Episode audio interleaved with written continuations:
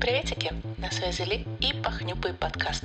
Подкаст про байки-страдайки и вечные проблемки из дизайнерской жизы. Новый выпуск, новая тема. Тема в этот раз «Почему джунов все ненавидят и как перестать?» Уточнять, что именно перестать не хочу. Подставьте сами.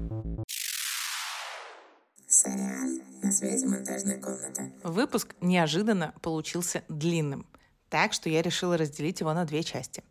В этой начнем говорить про то, почему быть женом не очень, а во второй продолжим и закончим тему на том, почему быть женом классно. Мне сначала показалось, что было бы прикольно, если бы этот выпуск был ностальгией по былым годам. Надо было бы вздохнуть и затянуть вот эту вечную песню про то, что У джунов трава зеленее, раньше было лучше, и как прекрасно быть начинающим. Если честно, нет, так не получится. Мне не особо нравилось быть женом. Быть женом — отстой. Не всегда отстой, но об этом позже. Но если в том месте, где ты оказался джуном, плохо выстроенный процессе, или, упаси Господь, у тебя плохой ментор, Ментор — это вообще капец как важно.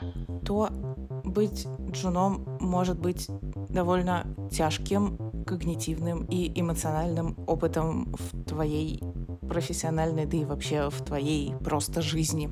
Если при этом ты человек больше склонный к самокритике в неподходящие моменты и менее склонный к адекватному, позитивному самовосприятию, то в ситуации с плохо выстроенными процессами или плохим ментором просто вообще до свидули это может быть опыт. А если в копилочку еще плохо дистанцируешься от идентификации своей личности со своими рабочими достижениями, это просто мега-комбо. Вообще комбо. Капец какое комбо. Ну, короче, Может быть, капец как неприятно, можете мне не рассказывать. Комбо — это моя фишка. Но если я смогла, то очень многие другие смогут, пусть вас это утешит. Хотя, если серьезно, я не очень себе хорошо представляю, какими путями комбо можно втаскивать без психотерапии. На психотерапию у меня, безусловно, есть личный чит-код. По образованию я психолог и психотерапевт. Не врач. Поэтому в целом я вообще много какие неудачные комбо в жизни знаю, как пережить, но не знаю, как э, втащить их без психотерапии. Для меня психотерапия — это клевая, понятная, работающая штука. Но я знаю, что есть много людей, у которых опыт или мнения отличаются от моих, поэтому вообще без претензий. Мы все разные снежинки, с нами происходит разное, и подходит нам тоже разное. Я просто рассказываю про свою вкусовщину. Я не пытаюсь никого ни в чем переубеждать, особенно про психотерапию. Просто, если что, если вдруг вы оказались джуном в плохом месте и собрали шит-комбо, знаете, иногда это можно пережить и не зашкварно переживать это с помощью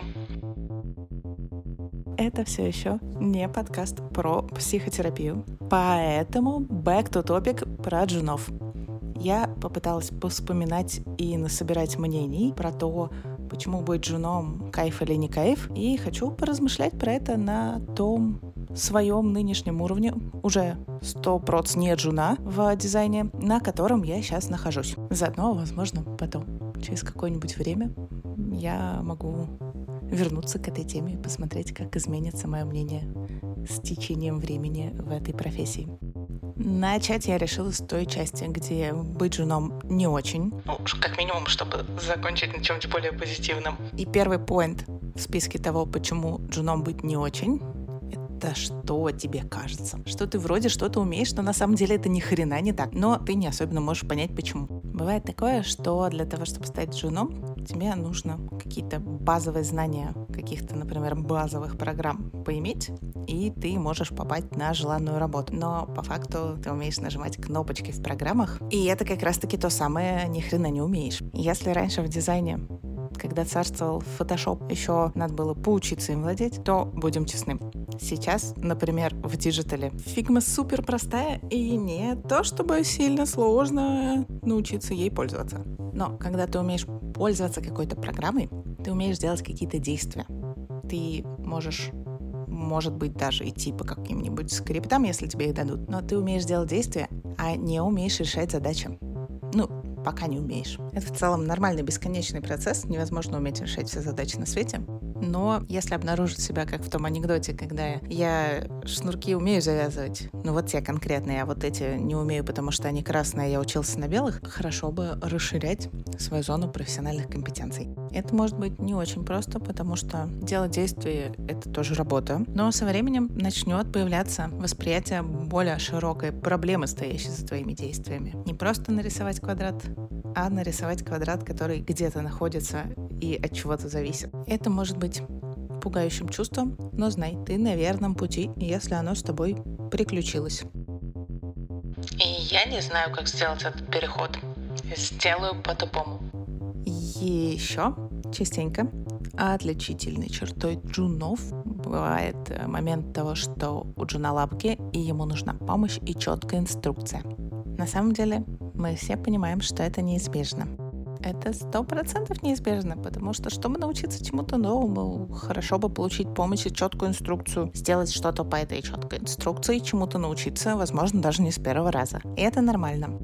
Но иногда, будем честны, это бесит тех, кто завален другими проектами и сам не очень умеет распределить свое время. Грустно, когда такие истории перетекают в открытый конфликт и заставляют кого-то сильно переживать.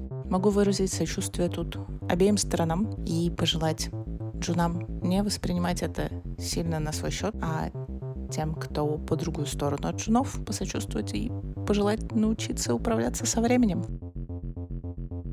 И еще одна отличительная бесячая штука. Вот как я это помню, что когда ты джун, ты вообще не хочешь вникать в проблемы других и не можешь, и тебе не до них. Ну а тебе очень нужно, чтобы они вникали в твои проблемы. Типичная проблема, знаете, дизайнер с контентом поругался. Если бы текст был короче в три раза, он бы нормально работал. А вот то, что вы понаписали, вот из-за этого сайт уродский и получается.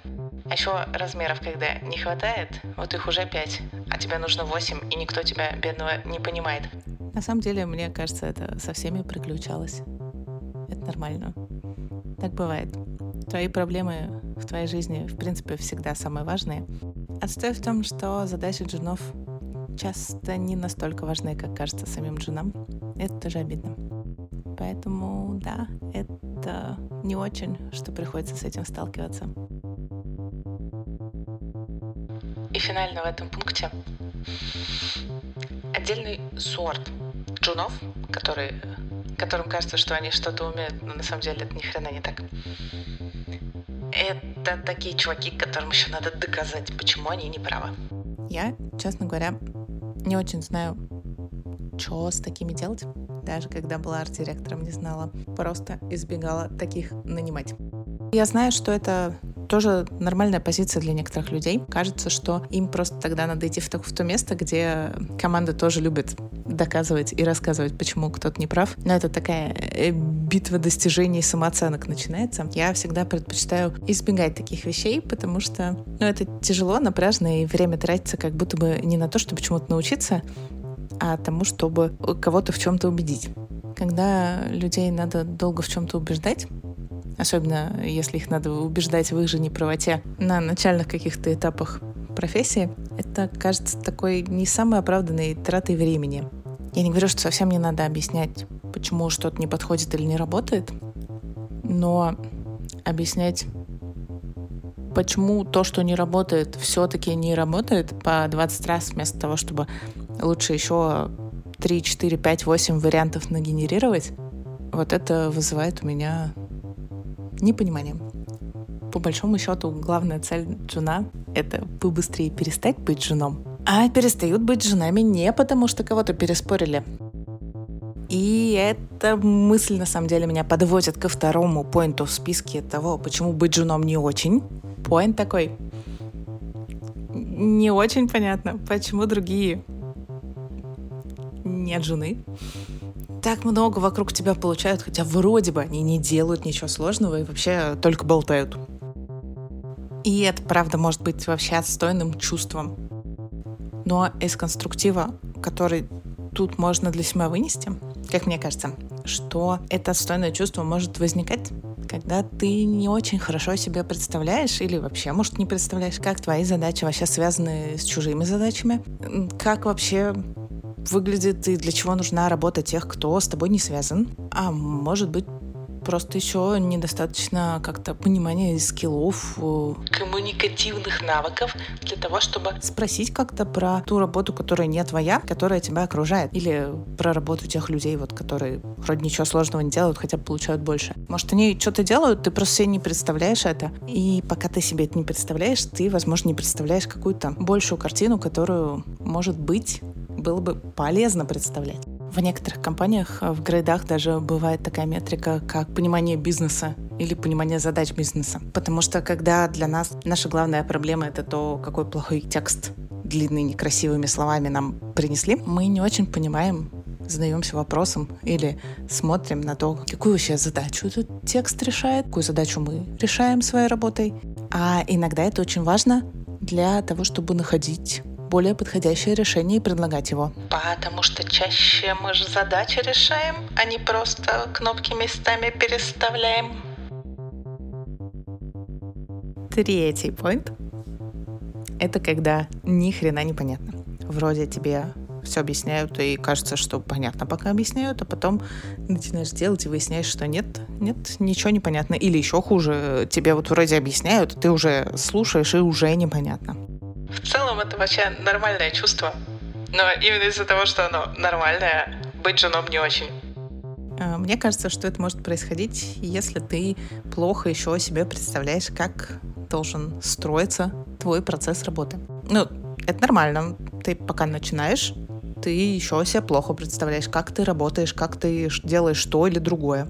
Ну и что тут можно поделать? Тут можно задачи свои поделать, побольше, получше представить себе свой процесс, понять, как ты работаешь, или, может быть, почитать что-нибудь про структурирование рабочих процессов, попробовать разные там дизайн мышления какой-нибудь попробовать, понять, подходит оно тебе, не подходит, свое что-то придумать и под свои этапы уже структурировать поступающую информацию. Другой человек, когда тебе объясняет задачу, он же тоже руководствуется каким-то своим знанием. Если ты от него сильно отличаешься, но знаешь об этом, ты можешь задать вопросы, которые тебе необходимы, о которых он бы, может, вообще не подумал.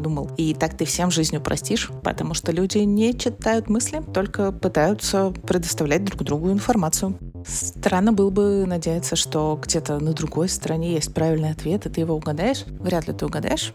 Вряд ли есть правильный ответ, даже если есть. Зачем угадывать, если можно о нем спросить? Это кажется быстрее.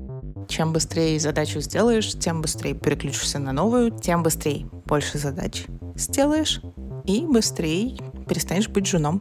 Просто вин-вин.